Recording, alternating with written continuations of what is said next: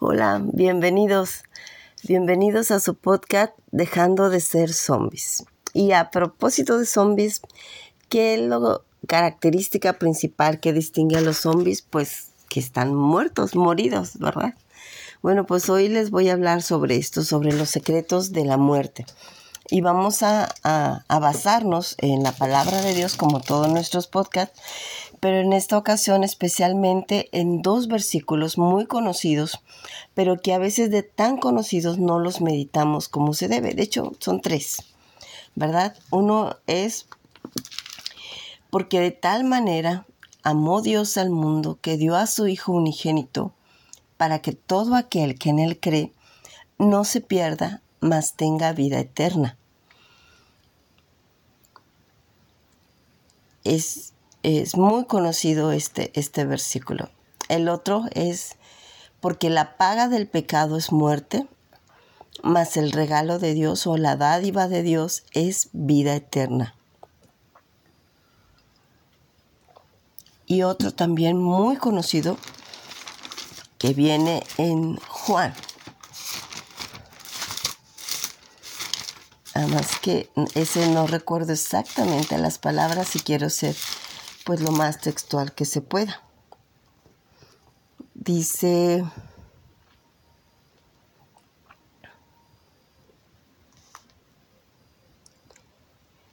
Mas a todos los que le recibieron, a los que creen en su nombre, les dio potestad de ser hechos hijos de Dios, los cuales no son engendrados de sangre, ni de voluntad de carne, ni de voluntad de varón, sino de Dios.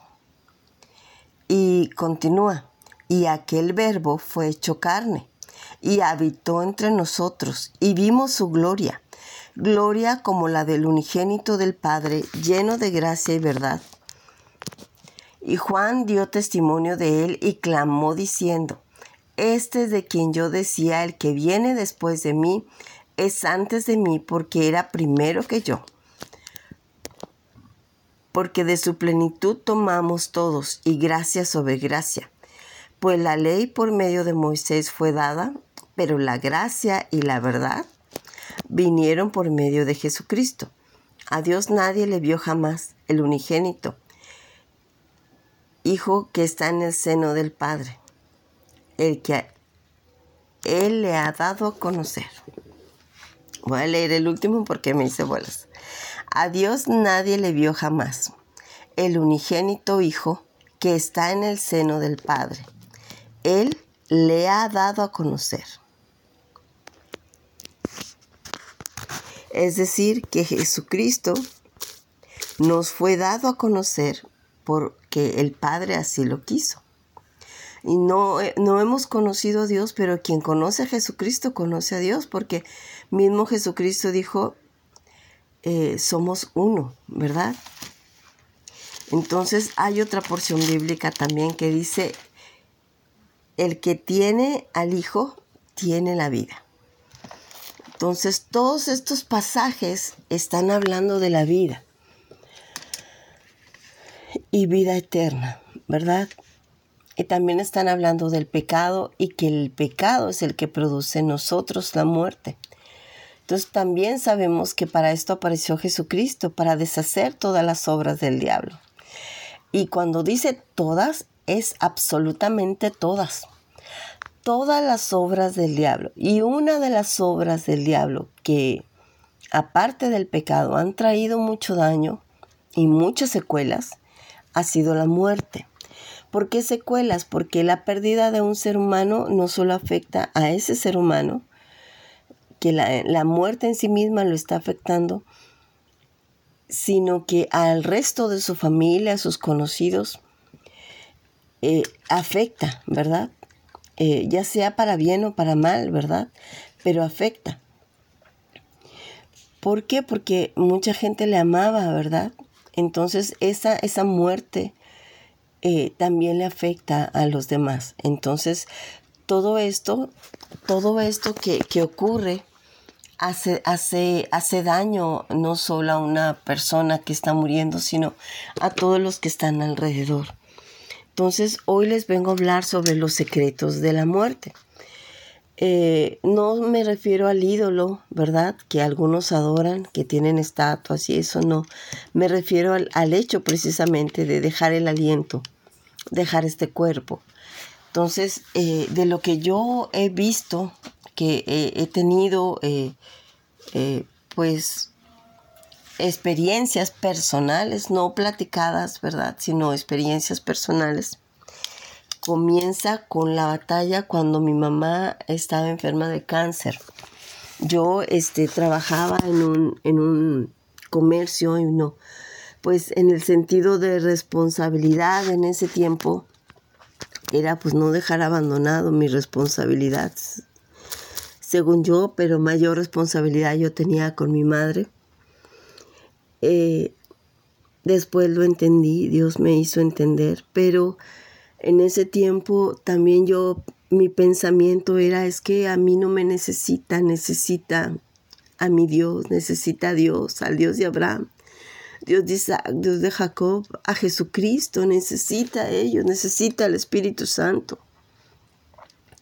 Ellos son los que lo pueden sanar. Entonces mi, mi, mi mente se concentró en interceder por mi mamá, ¿verdad? En que eh, Dios le estuviera con ella, que le diera fuerzas, que le quitara el dolor, que, que sintiera mi mamá que, no estaba sola, que Dios estaba con ella, ¿verdad?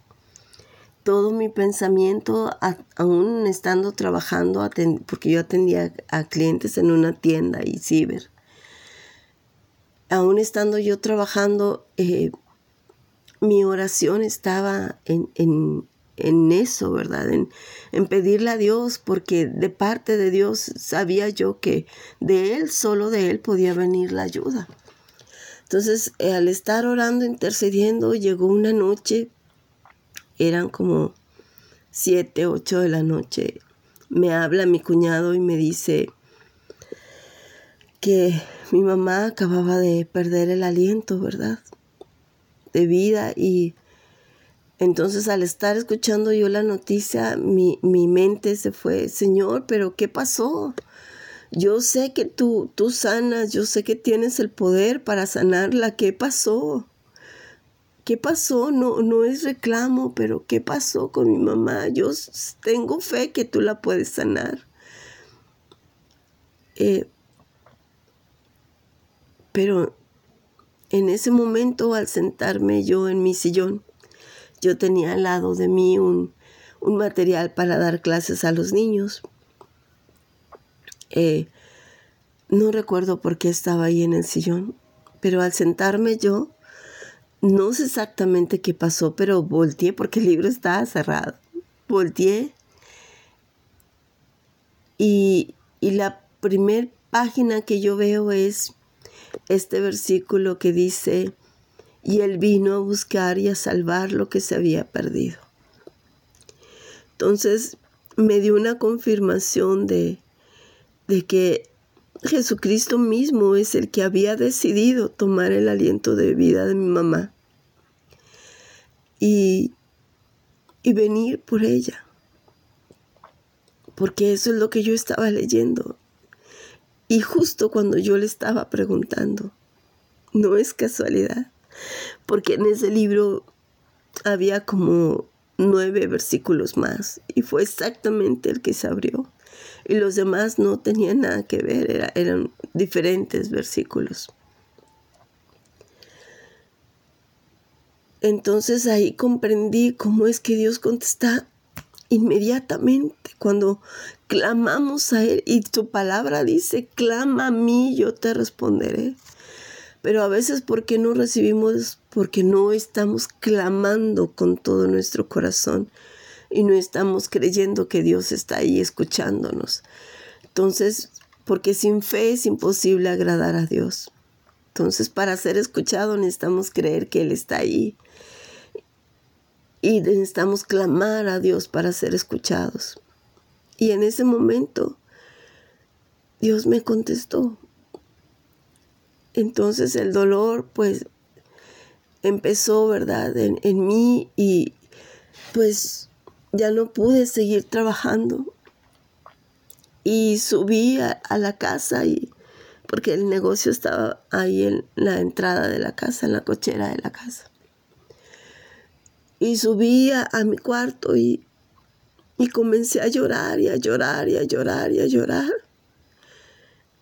Y me quedé dormida llorando. Y en eso yo le decía a Dios, es que me faltó abrazarla. Me faltó darle un beso. Y me quedé dormida.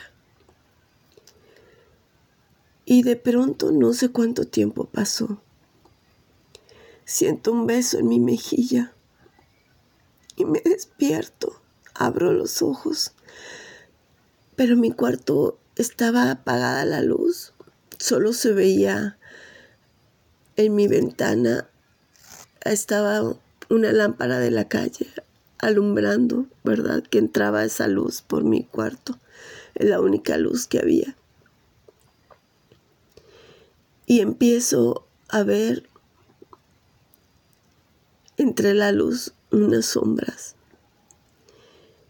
Y me dice, escucho solo una voz que me dice, mija, cuídate de ellos.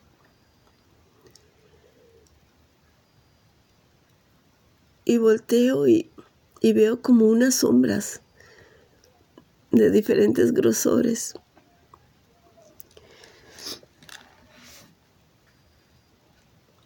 Y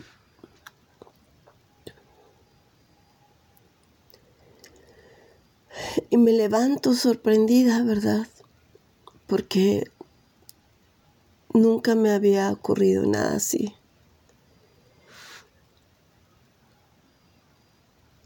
Que sintiera yo así un beso y sin ver a nadie a mi alrededor. Pero ese beso estaba lleno de amor y era mi mamá. Y Dios lo permitió solo en ese momento, porque nunca más la volví a sentir. Porque hay un propósito para que no haya idolatría en nosotros. Entonces, esa fue la primera vez que me di cuenta. Luego, en otra ocasión, en otra muerte, escuché unos pasos y una puerta abrirse de luz.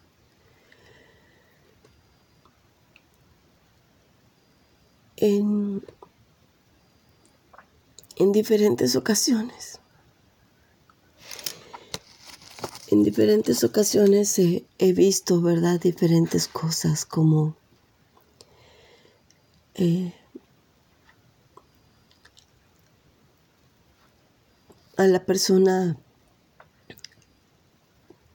cubierta solo con sábanas blancas.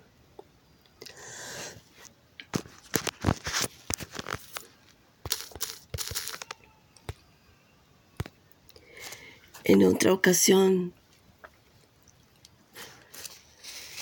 silencios totales y oscuridad total. Y yo preguntándole a Dios qué pasó. Y en una persona escuché, tuvo el tiempo suficiente para arrepentirse y no quiso.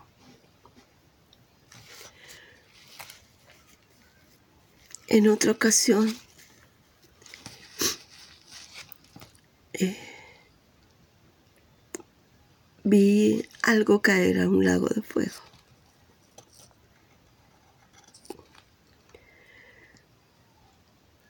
En otra ocasión, que yo no sabía por qué una persona se había ido y, y dijo, y yo decía, Señor, pero es que ella cree en ti. ¿Qué fue lo que pasó? Eh, y vi yo a, a una de mis hermanas vestida toda de negro, que vino y me abrazó.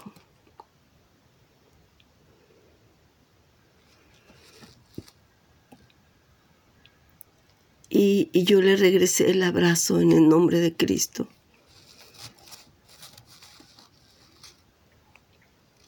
Y me soltó y desapareció.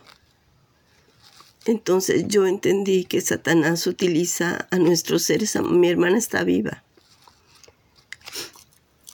Gracias a Dios mi hermana está viva, pero en la manera en que yo estaba toda, ella toda vestida, yo no vi el rostro de ella, pero yo no sé por qué o si alguien me dijo que era mi hermana y yo la abracé.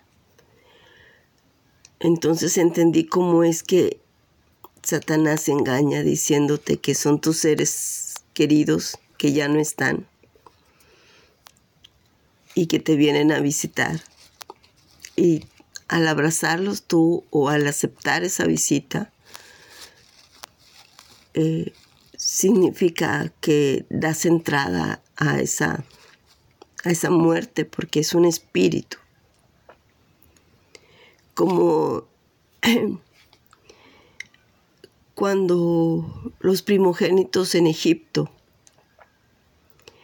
eh, tuvieron que poner esa sangre en los lindeles de la puerta para que la muerte no entrara, porque es un espíritu. Y ahí lo entendí, lo viví en un sueño. En otra ocasión,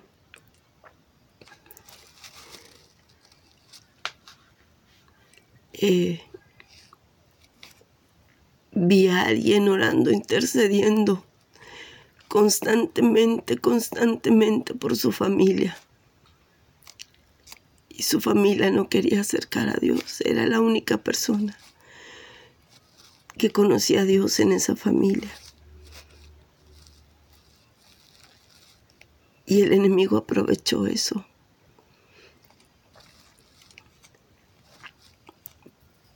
para quitarle el aliento de vida, robarle sus días. Porque esto también viene en Ezequiel, que Dios no quiere la muerte del que muere y que con vendas mágicas eh, son engañados y,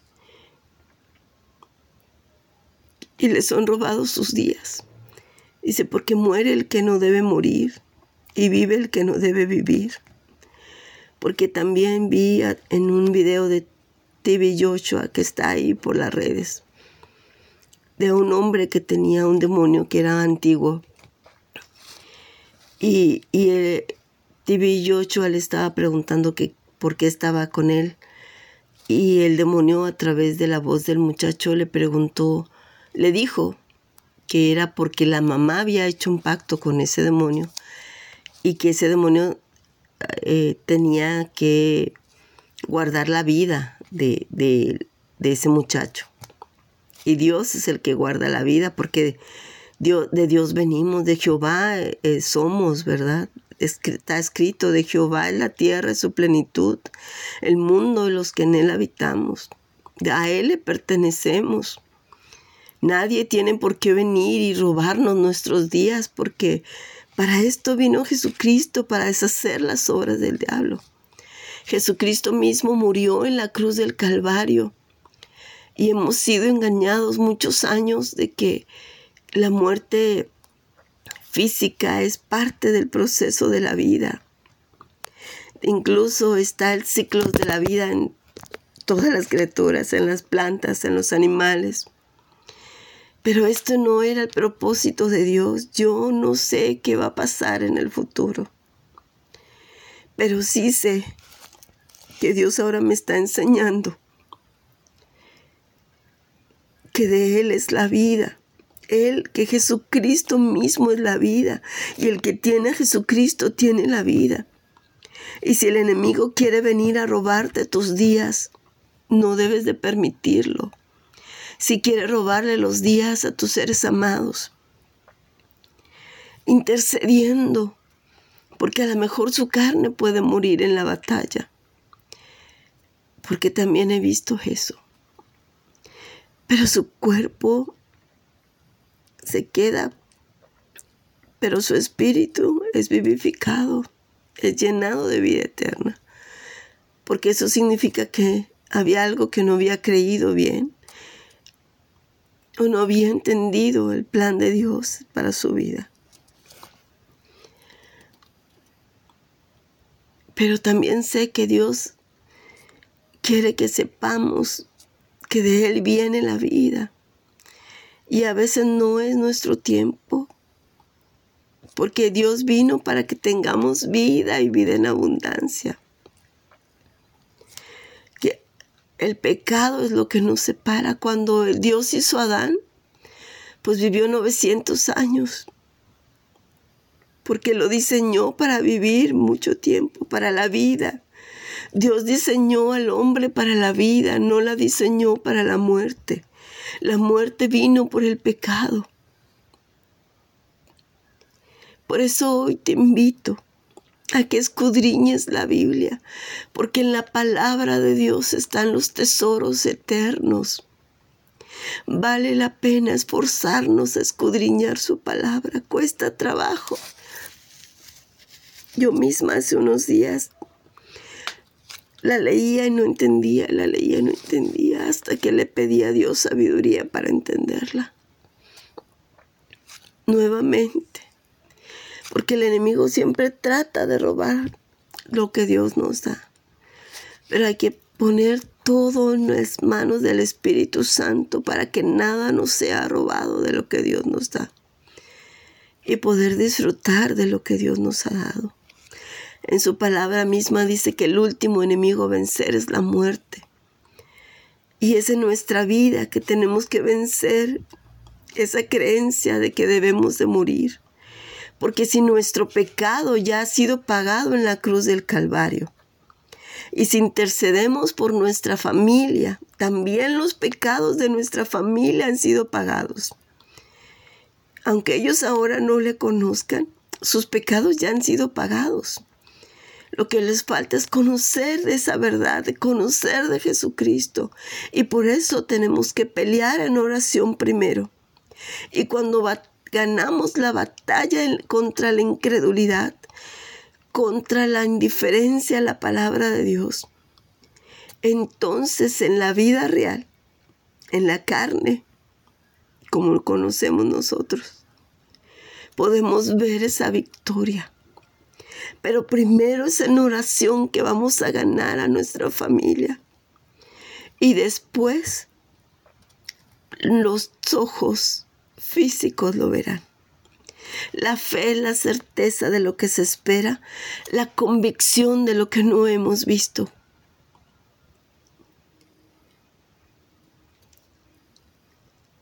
Sé que suena a lo mejor muy fuerte o fantasioso, pero si conocemos a Cristo, si buscamos de Cristo, Él lo dio todo por nosotros para que no muramos.